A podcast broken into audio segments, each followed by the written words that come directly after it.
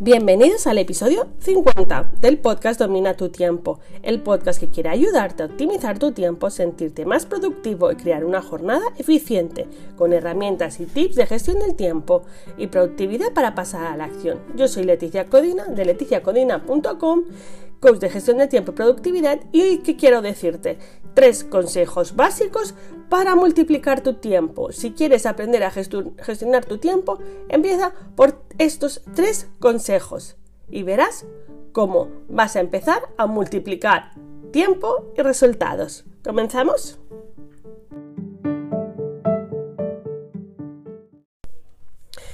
Me gusta decir que practico el minimalismo en la gestión del tiempo, es decir, centrarme en lo importante y olvidarme todo lo accesorio. O más simple, menos es más. Menos tareas, más resultados. Menos objetivos, más éxito. Menos horas, más foco. Cuando hablo de gestión del tiempo, siempre me vienen y me preguntan eh, o me dicen libros, recursos, técnicas, procedimientos que conocen, pero nadie usa. Nos gusta mucho la teoría, pero no la práctica. Es decir, somos mucho de pensar, pero poco de hacer. O nos falta acción. He llegado a la conclusión que lo fácil no nos gusta, porque si es simple, no es motivador.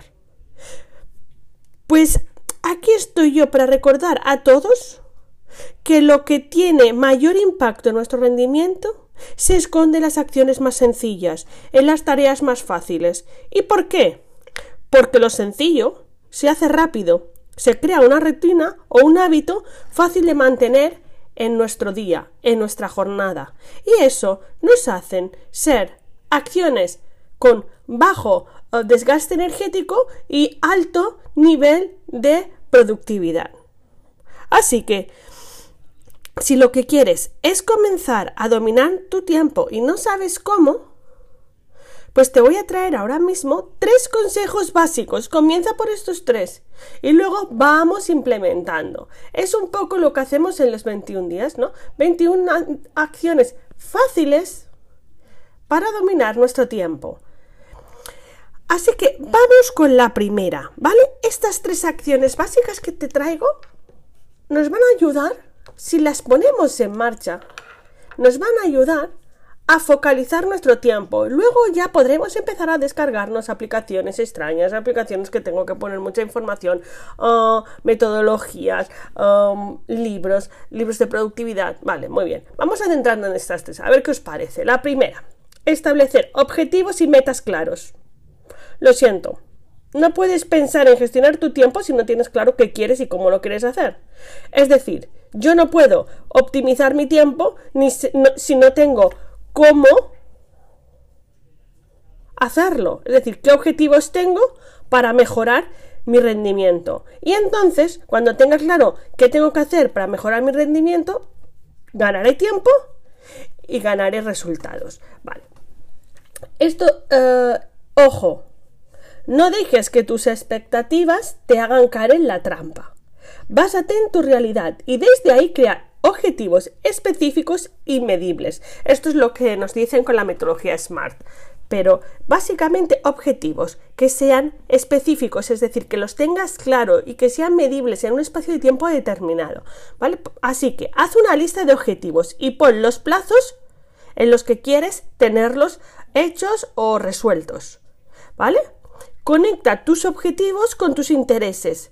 Porque si no, eh, muchas veces nos ponemos los objetivos de los demás cuando nos estamos dando cuenta, a nosotros tampoco nos importa tanto, nos importa más otra cosa y cuando nos hemos dado cuenta nos hemos desmotivado y ya nos hemos olvidado de hacer eso. Por ejemplo, esto pasa mucho con las redes sociales, ¿no? La gente planifica en función de qué hacen los demás, eso se pierde mucho tiempo de valor. Concreta el máximo que quieres conseguir con ese objetivo para poder dividirlos en tareas más pequeñas. Recuerda, si algo se te atraganta, divide vencerás. Segundo, tu agenda es tu mejor amiga. Es la manera más efectiva de controlar y dominar tu tiempo, tu día, tus acciones, tus compromisos. Sin agenda, caemos en qué? En la improvisación, en la teoría del ya, es decir, todo lo que es todo urgente, lo que es todo lo que nos está diciendo ahora, ahora, ahora, ahora, y no nos deja poner foco en lo que queremos conseguir, ¿vale? Por lo tanto, la agenda es una herramienta para registrar qué haces y medir la productividad de tu día. Y tercero y último, delega y suelta. No dudo que puedas hacer todo, pero es interesante que lo hagas todo. Cuando delegas, liberas tu tiempo de acciones que no debes hacer Pedir ayuda es difícil muchas veces.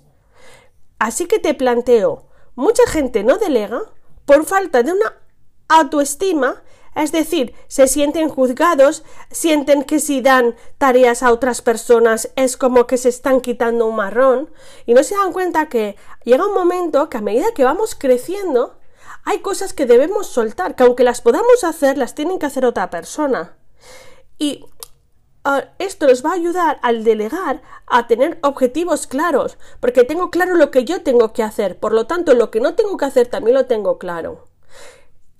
Así que, recuerda, establece objetivos, usa tu agenda y delega. Es la mejor manera para comenzar a dominar tu tiempo, para ganar tiempo de valor.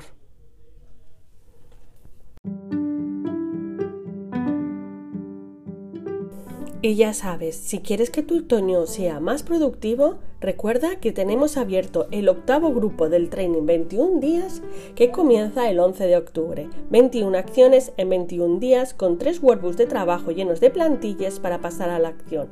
Vamos a aprender acciones de gestión del tiempo, de productividad y hábitos productivos. Muy importante, todos los domingos trabajaremos la planificación mensual, la planificación semanal y la planificación diaria. Si estás interesado, ya sabes, en leticiacodina.com barra training 21 días vas a encontrar toda la información.